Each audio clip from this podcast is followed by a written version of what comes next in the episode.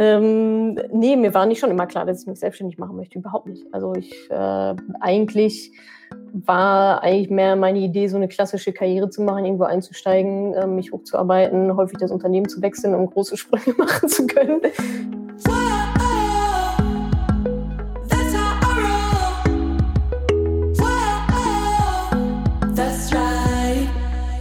Salut, ihr Money Pennies und herzlich willkommen zu einer neuen Podcast-Folge. Heute hört ihr den ersten Teil des letzten Money Talks aus Februar und da haben wir einfach mal ein offenes Q&A gemacht.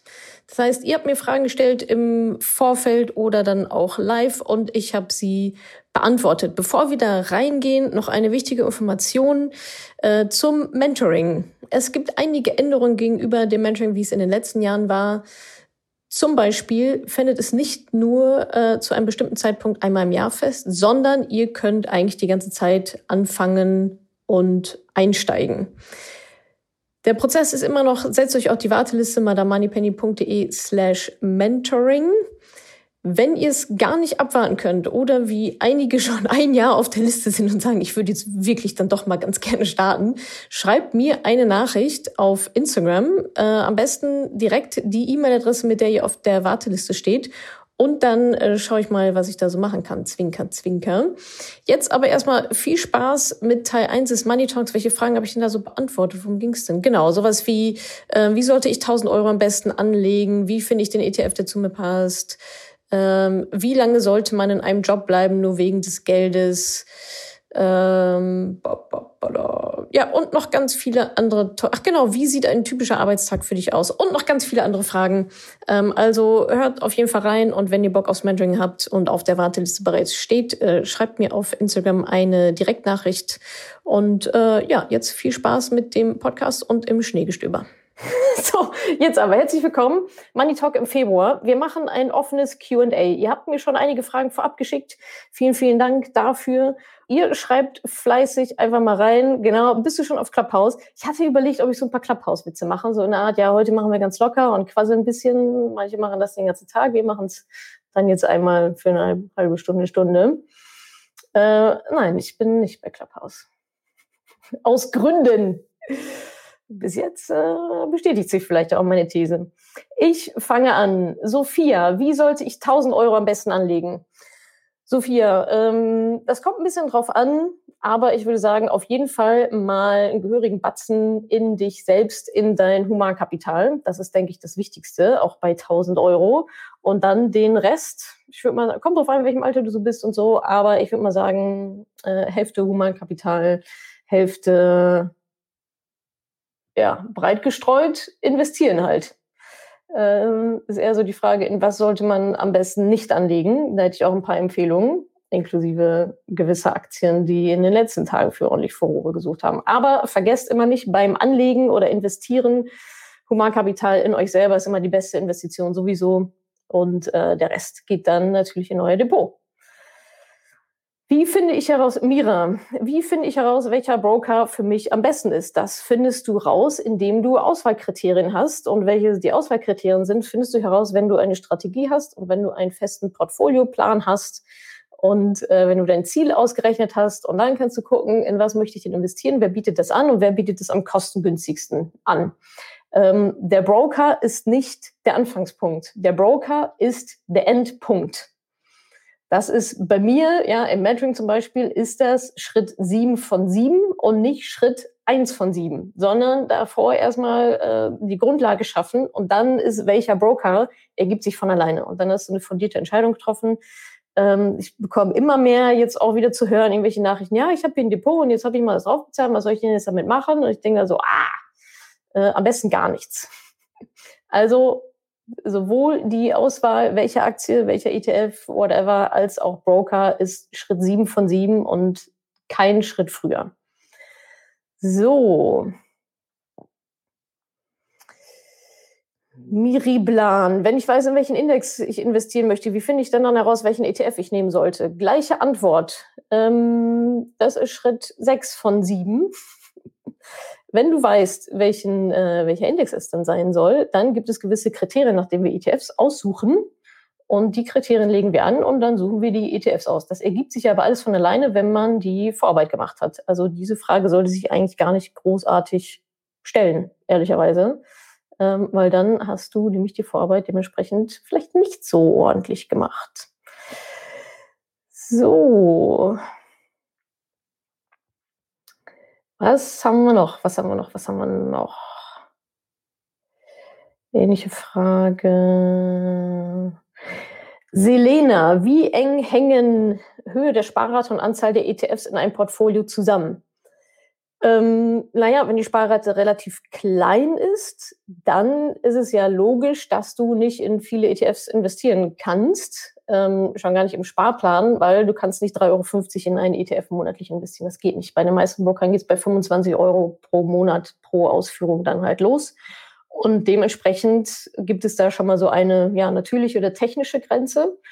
Und alles andere ist dann natürlich nach oben hin offen. Man muss halt einfach schauen, dass äh, das in einem guten Verhältnis steht. Ja, passives Investieren heißt ja auch keep it simple und ähm, nicht jetzt irgendwie zwölf verschiedene ETFs haben, wo du jeweils 25 Euro rein investierst. Das macht keinen Sinn. Also kleine Beträge, weniger ETFs. Aber es heißt auch nicht, dass große Beträge unbedingt super viele ETFs sein müssen.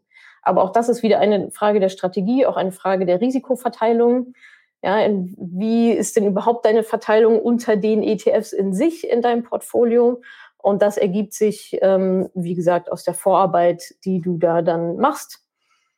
Dann, ähm, ja, wenn du eine entsprechende Tabelle hast, die dir das ausspuckt ähm, pro Sparrate, wie viele ETFs oder wie viel Euro dann in welchen ETF gehen oder in welche Aktie gehen, ähm, dann ergibt sich das von ganz alleine. Wenn du die Tabelle nicht hast, dann musst du es irgendwie alleine ausrechnen. Katharina, sollte ich bei großen Schulden wie zum Beispiel einem Hauskauf trotzdem so viel wie möglich sparen oder alles geht, alles was geht in den Kredit, damit dieser schnell weg vom Tisch ist? Da gibt es verschiedene Ansatzpunkte, gerade aber bei einem Hauskauf. Also ich meine, da reden wir halt von durchschnittlich 40 Jahren, die man so ein Hauskauf, so eine Immobilie abbezahlt da ist natürlich Quatsch, jetzt ähm, erstmal 40 Jahre zu warten, ähm, bis du dann andere Sachen machst. Also das würde ich auf jeden Fall parallelisieren. Ähm, das, das Haus als oder die, die, Immobilie kann man ja in die Asset Allocation mit einbauen ähm, oder vielleicht, wenn da auch Miete ähm, bei rumkommt.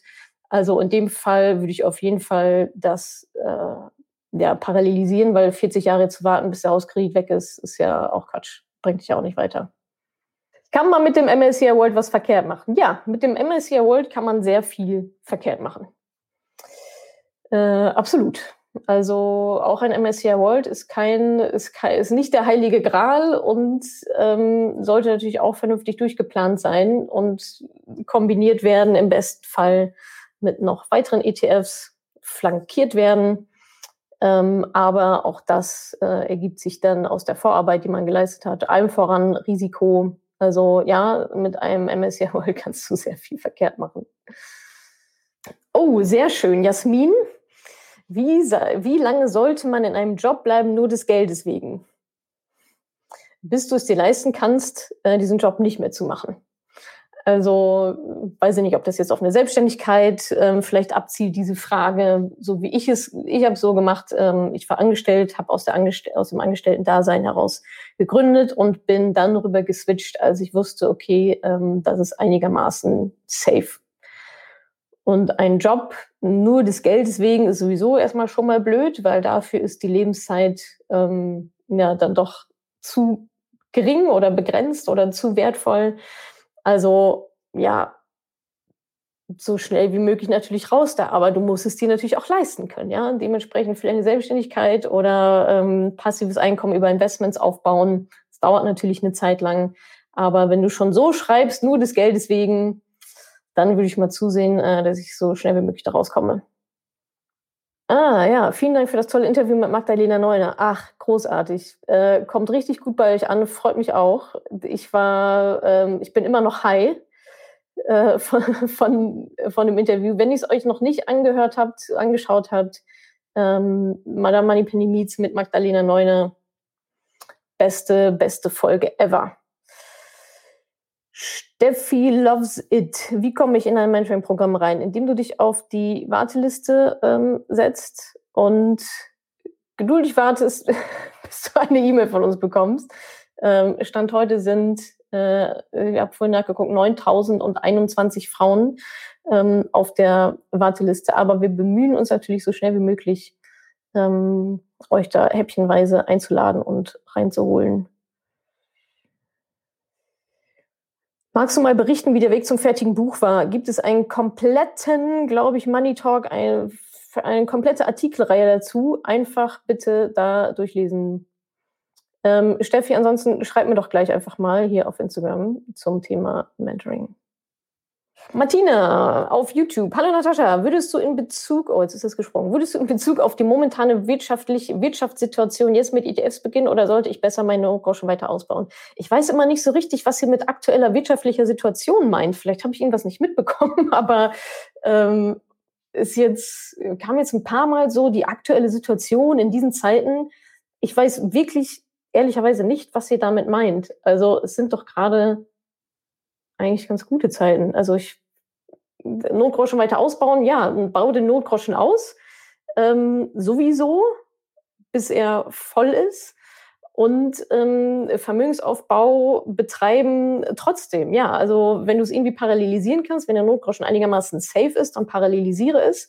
Aber ich sehe jetzt auch ähm, in dieser aktuellen Situation, in der wir sind, sehe ich jetzt überhaupt gar keine Anzeichen dafür, dass wir nicht unser Geld investieren sollen. Jetzt kommen hier was, ja, weil so viele Crash ein Crash vorhersagen.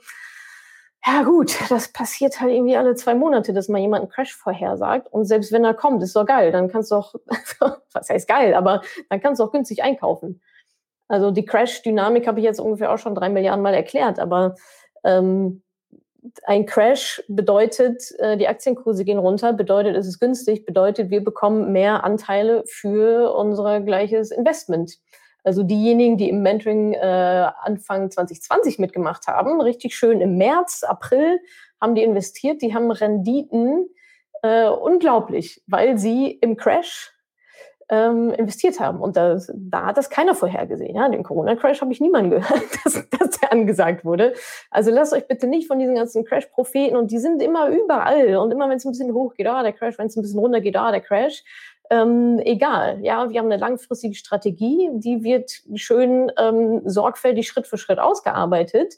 Und dann freuen wir uns eher, ähm, wenn äh, ja, wenn wir solche Downs auch einfach mitnehmen können. Ja, es geht nicht immer nur nach oben und das ist auch okay und das ist auch gut so und das weiß auch jeder, der investiert und gut vorbereitet ist. Und ähm, ja, von daher, jetzt ist immer ein guter Zeitpunkt. Also die Antwort lautet ganz klar, ja, jetzt ist ein guter Zeitpunkt, genau wie gestern, genau wie vor einem Jahr, genau wie vor drei Monaten. Egal wann, äh, heute ist immer ein guter Zeitpunkt, ähm, Geld zu vermehren, Geld zu investieren, dass ihr euch ein schönes Vermögen aufbaut ähm, damit ihr schön in die Rente segeln könnt oder euch, keine Ahnung, eure Freiheit aufbauen, Stunden reduzieren. Ganz egal. Ähm, besser heute als morgen sowieso. Aber erst bitte vernünftig äh, informieren und alles schön planen. Und Jessica, Jessica, Unternehmertum, Gründung, Risiko. Wie kann man außer dem vorab angesparten Jahresgehalt sich absichern vor Verschuldung, wenn etwas schief geht? Keine Ahnung, gar nicht. Spar Geld an äh, und sorg dafür, dass nichts schief geht. Ähm, auch das ist meiner Meinung nach eine Sache von Planung, eine Sache von ähm, gewisse Szenarien vorhersehen. Klar, auch Corona hat keiner vorhergesehen. Äh, stimmt natürlich, aber gewisse Risiken, also ja, ich meine, eine Gründung, Unternehmertum ist erstmal Risiko am Anfang, darauf lässt du dich ja auch ein. Ähm, sieh zu, also ich meine, Jahresgehalt ist ja schon mal ganz gut. Ja? Ein Jahresgehalt anzusparen, ähm, da bist du ja schon mal sehr, sehr sicher. Und ansonsten eine Verschuldung sollte ja eigentlich in dem Sinne nicht passieren. Also sorg dafür, dass du ein Jahr lang, wenn das so dein Thema ist, sorg dafür, dass du ein Jahr lang dein Gehalt hast. Ähm, und dann sorg dafür, dass so wenig wie möglich schief geht, dass du keine dummen Risiken eingehst. Es gibt schlaue Risiken und es gibt eher nicht so schlaue Risiken. Und ähm, bis zur Verschuldung ist ja dann schon noch ein Weg. Ja, das passiert ja nicht einfach so, oh, jetzt bin ich verschuldet. Das, ähm, ja, sorgt dafür, dass es nicht schief geht.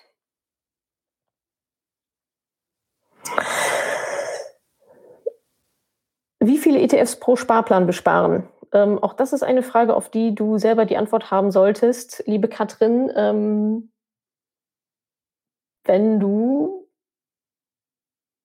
deine Sachen gemacht hast. Also wie viele ETFs pro Sparplan? Ist doch wurscht. Du kannst zehn ETFs pro Sparplan machen, du kannst ein ETF pro Sparplan machen.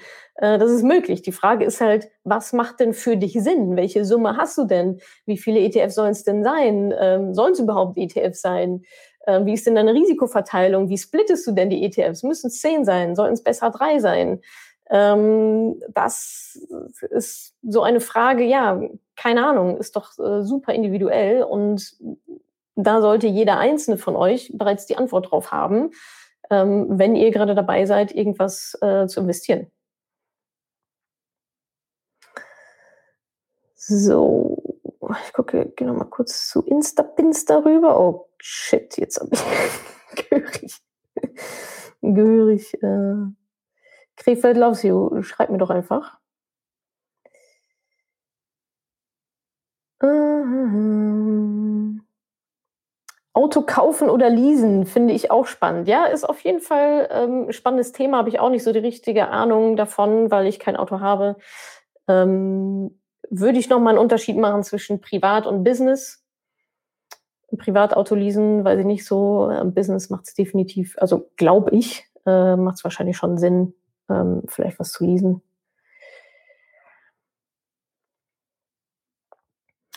Liumi. Stimmst du der Aussage zu, dass sich die eigene Risikobereitschaft je nach Lebenssituation ändern kann, beispielsweise ohne Kinder größere Beträge ins Depot mit Kind, Notgroschen und Tagesgeld vergrößert werden? Ähm, ja, also die äußeren Faktoren definitiv, die ändern sich, auch mit dem Alter, mit verschiedenen Lebenssituationen ähm, eine, ein gewisses Risikoprofil, was eher so psychologischer Natur ist, äh, was wir zum Beispiel auch im Mentoring dann gemeinsam machen äh, mit so einem Test. Das ändert sich in der Regel nicht, weil es da eher um Stressresistenz geht. Ja, also es gibt einfach verschiedene, also Menschen, die haben eher ein äh, größeres Sicherheitsbedürfnis. Dann gibt es Menschen, die sind eher so, ah, Heidi ho, ähm, gib ihm. Also der psychologische Teil davon würde ich schon sagen, der ist im Kern so, wie er ist.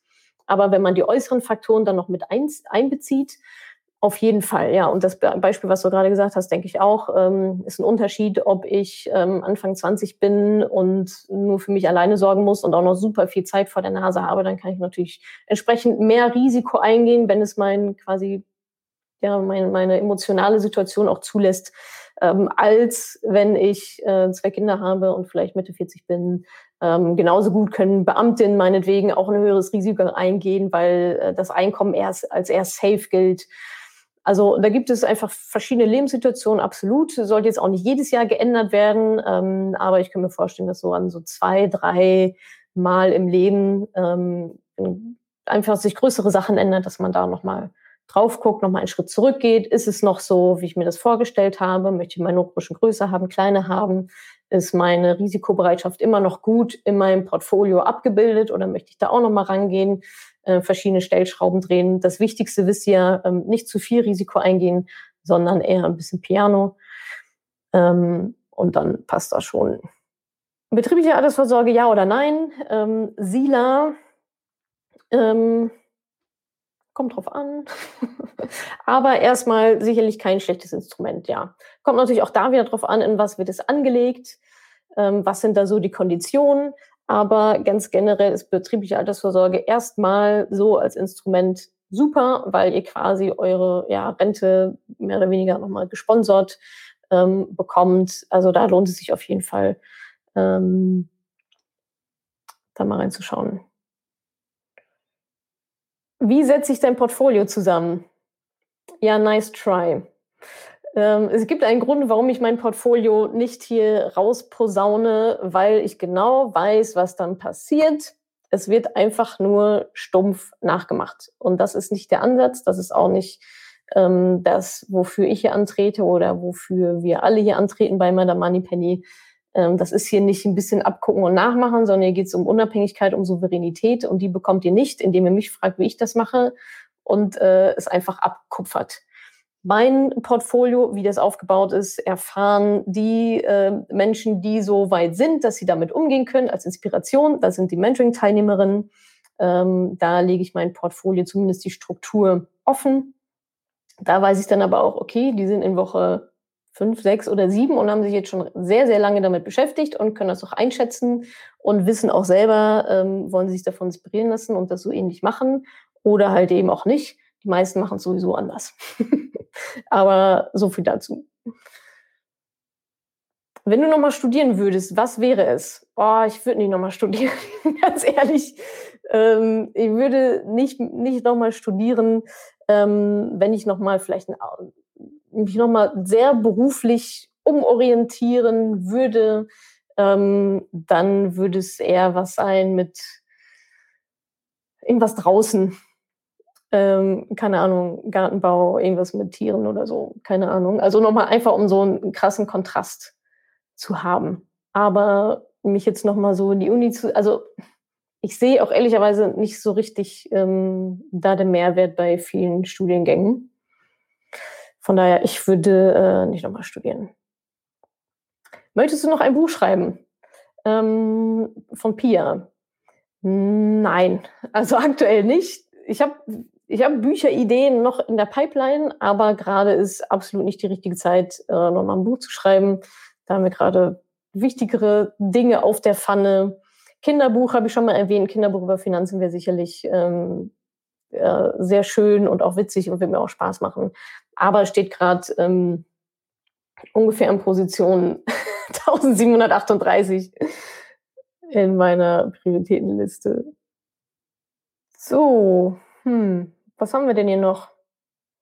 Ah, Lisa. Wie steht's mit der Geige? Na, Lisa ist im Mentoring, das heißt, sie muss nicht so, äh, sie muss keine fachlichen Fragen stellen. Äh, wie steht's mit der Geige? Ja, die Geige. die Geige äh, macht viele Sachen, nur wenig von dem, was ich so gerne von ihr hätte. Nein, es läuft okay. Ähm, ich bin auf so einem Plateau äh, an, angekommen. Ja, es ging am Anfang steil bergauf. Ah, geil. Ähm, wie, wie toll und viele Fortschritte gemacht. Und jetzt bin ich so auf dem Plateau, ähm, wo ich einfach nur mit Üben, Üben, Üben, Üben, Üben weiterkomme und immer das Gleiche üben und immer das Gleiche üben. Und es ist gerade ein bisschen zermürbend und nicht so super motivierend, ehrlicherweise. Ähm, gerade wenn, ich kennt das wahrscheinlich, so eine Lernkurve und dann, ah, wie toll, und dann so, ah, Mist, irgendwie geht es hier nicht mehr weiter, also ein bisschen Frustrationspunkt. Und da bin ich jetzt gerade auf diesem Plateau ähm, seit ein paar Wochen und äh, schaue halt, dass ich mich da so ein bisschen durchbeiße und äh, ja, dass ich dann auch mal wieder das, das nächste Erfolgserlebnis bekomme. Gerade habe ich eigentlich das Gefühl, okay, war ich nicht schon mal weiter? Ähm, aber ich überlege tatsächlich, also die Geige ist geliehen. Ich überlege, ich überlege auch mir jetzt äh, eine zu kaufen. Also ich bin auf jeden Fall committed. Ähm, brauche noch eine, die einen schönen Klang hat. Ähm, ja, und ansonsten ist das auf jeden Fall immer noch eine sehr, sehr schöne Herausforderung. Klimmzüge, wo habe ich das gelesen? Ricolotta. Äh, wie steht es mit den Klimmzügen? Ja, da gibt es einen Erfolg zu vermelden. Gerade heute Morgen äh, habe ich vier Stück geschafft. Also ich sag mal, der erste ist schon noch, also ist ganz gut, ja, da bin ich schon hier so gut, gut oben, der zweite auch noch. Ähm, beim dritten ist die Stange dann noch so gerade unterm, so unterm Kinn.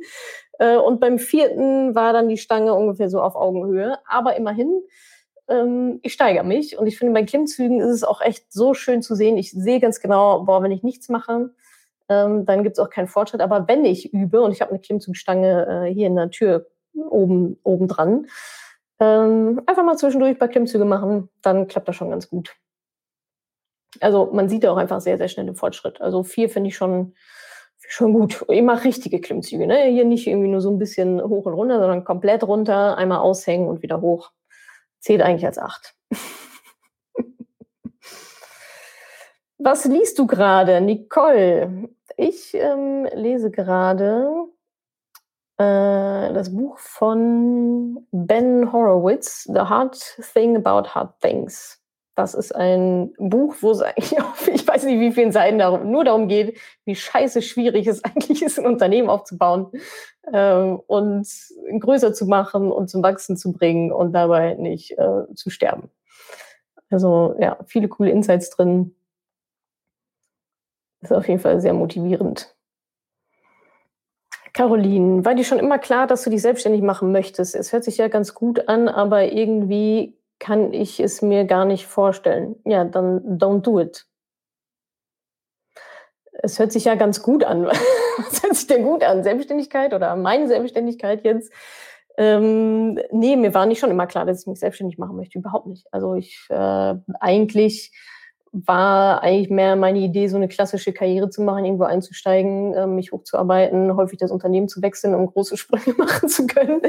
Aber nee, ist dann halt anders gekommen. Ich habe dann schon ehrlicherweise recht früh gemerkt, dass so dieses ähm, ja, ich sag mal, Anweisungen entgegennehmen und ausführen nicht so, und so hat es sich zu mich, für mich zumindest angefühlt, so sind ja nicht alle, alle Jobs im, im Angestelltenverhältnis, aber anscheinend für mich war es halt irgendwie so. Und da habe ich schon gemerkt, so, ah, ich weiß nicht, ob ich damit so klarkomme. Bin auch hier und da mal so ein bisschen angeeckt ähm, mit meinen Chefs. Und von daher ja, ich bin da eigentlich eher so reingerutscht. Ich habe jetzt nicht die Entscheidung getroffen, geil, jetzt mache ich mir selbstständig und ich suche mal nach einer Idee, sondern es war eher so, ah, da könnte man noch was machen. Ähm, lass uns das doch mal ausprobieren, ob das funktioniert. Aber ich bin nicht ähm, mit 16 irgendwann aufgewacht und habe gedacht, cool, äh, du machst dich auf jeden Fall selbstständig. Das auf gar keinen Fall. Und ich sage auch immer wieder, wenn ich von Anfang an gewusst hätte, was da alles dran hängt, hätte ich es höchstwahrscheinlich nicht gemacht. Ich bin super froh, dass es dass alles so ist, wie es ist. Ähm, aber da bin ich natürlich auch Stück für Stück reingewachsen. Und ich kann auch komplett verstehen, wenn ganz, ganz viele sagen, boah, nee, geh mir weg. Äh, ist gar nichts für mich. Würde ich wirklich auch einfach nicht jedem empfehlen. Kommt ja auch immer drauf an, ähm, was man sich so, was man sich so vorstellt. Lolli, Lollito 25. Was ist denn der wichtigste Skill, den man, den man mitbringen sollte, wenn man äh, selbstständig werden will? Ähm, Selbstreflexion, Reflexion ganz generell und ähm, das Wissen, dass man nichts weiß und auch damit leben zu können. Zu wissen, es wird höchstwahrscheinlich nicht alles, es, es wird nicht alles so laufen, wie ich mir das vorstelle. Das ist aber auch in Ordnung. Also man muss sich einfach vom Perfektionismus verabschieden und davon verabschieden, dass man alles durchplanen kann und dass man über alles die Kontrolle hat, was mir auch immer noch sehr schwer fällt. Ähm, und die wichtigsten Skills, ja, ist eigentlich, glaube ich, genau das, zu reflektieren, ähm, wo stehe ich gerade, wo will ich hin, warum ist das jetzt schiefgelaufen, was kann ich besser machen, lernen im Prozess, Selbstvertrauen und ähm, so fachliche Skills, die kannst du dir aneignen. Das ist jetzt nicht das Thema, ist ja alles da, kannst dir alles durchlesen, kannst Coachings zu allem Möglichen machen. Aber dann kommt es ja trotz, trotzdem darauf an, die Sachen umzusetzen und vor allem halt äh, dran zu bleiben. Also Durchhaltevermögen ist, denke ich, ein ganz, ganz wichtige ja, ist das eine Skill? Ja, kann man sich auch aneignen. Ist vielleicht schon eher so eine gewisse Lebensphilosophie auch. Welche Podcasts hörst du? Ähm, eigentlich gar keine. Also ich habe keine Podcasts, die ich super, also die ich immer höre. Ich höre mal hier, mal da rein, aber eigentlich eher, wenn mir so Folgen äh, empfohlen werden. Ähm, das sind aber dann eher irgendwelche Unternehmer-Podcasts oder viel auch Ernährung, Gesundheit. Aber jetzt keine Top kein Podcast, den ich halt immer höre und super lange abonniert habe oder so. Also hier sind wirklich noch einige Fragen. Ich versuche so ein bisschen durchzuscrollen. Sparpläne für Kinder, Fragezeichen. Ja, natürlich Sparpläne für Kinder. Guck halt was. Aber Sparplan für Kinder ist super. Ja, also mit Kids Sparplan einzurichten, äh, am besten sofort. Ja, man muss halt darauf achten, auf den Namen des Kindes oder auf den eigenen Namen und dann äh, übergeben. Da gibt es so ein paar Sachen, die man da beachten sollte. Ist aber eine Recherche, ein Rechercheaufwand, das könnt ihr selber. Aber Sparplan fürs Kind, ja. Schiebli Schieb, gibt es Standardtests zur Risikobereitschaft? Ähm, weiß ich nicht. Ich kenne nur den, den wir im Mentoring haben. Äh, ob der jetzt Standard ist, also was heißt jetzt Standard? Frei verfügbar? Nein. Aber klar, ja, da gibt es Tests, Standard im Sinne von, der ist für alle gleich, ja. Was machst du abends? TV, Books? Ähm, naja, auf jeden Fall mindestens eine Folge Modern Family gucken. Wisst ihr ja. Absolute Lieblingssendung. Ähm, ja, was mache ich abends? Essen, abhängen, chillen, wie jetzt heute Abend relativ lange arbeiten. Aber ansonsten, ähm, ja, entspannen, bisschen was lesen, aber auch, genau, auch glotzen. Wie viele verschiedene ETFs besitzt du? Keine Ahnung, ehrlich gesagt. Ich weiß nicht. Es ist ein Potpourri aus ETFs, aus Aktien. Ja, und wie viele verschiedene sind, ist jetzt, glaube ich, auch eigentlich gar nicht so relevant für euch. Welche Einsteigertipps hast du, um einen gewissen angespannten Betrag auf möglichst sichere Art und Weise zu vermehren? Also auf sichere Art und Weise vermehren passt nicht in einen Satz. Entweder ist es sicher und es liegt irgendwo, wo es sicher ist und dann vermehrt es sich nicht. Oder du gehst ein Risiko ein und vermehrst es. Man kann das Risiko steuern. Sollte man, muss man auf jeden Fall steuern entsprechend deiner Risikobereitschaft. Ähm, und das macht man, indem man sein Risiko analysiert, indem, indem man dann eben schaut, welche Produkte passen in welcher Aufteilung zu meiner Risikobereitschaft, zu mir auch, zu meinen Zielen, ja, dass am Ende dann auch wirklich genug bei rumkommt und kleben bleibt für die Rente. Und da kann man die Sicherheit steuern, aber sicher, sicher ähm, ist halt unterm Kopfkissen und das kostet nun mal Geld in Form von Rendite, die dir da entgeht. Dann bekommst du dann halt keine Gewinne drauf, Inflation schlägt zu. Aber ja, Sicherheit im Sinne von trotzdem investieren ist halt, macht man einfach über die Breite und darüber, dass man nicht zu viel Risiko eingeht. Und da sind wir auch wieder bei dem Thema, ist ein MSCI World, kann der auch gefährlich sein? Ja. ähm, wenn das nicht, wenn es nichts mit meinem Risiko zu tun hat. okay. So. Danke, dass du diese Podcast-Folge angehört hast. Wenn du noch mehr Tipps, Tricks und Inspiration möchtest, folge mir doch einfach auf Instagram und auf Facebook. Dort gibt es übrigens auch regelmäßige Live-Events mit mir. Und außerdem in der Madame Moneypenny Facebook-Gruppe, in der nur Frauen zugelassen sind, kannst du all deine Fragen loswerden. Also, folg mir gerne auf Instagram und auf Facebook und komm unbedingt in die Ladies Only Madame Moneypenny Facebook-Gruppe. Wir sehen uns dort. Ich freue mich auf dich.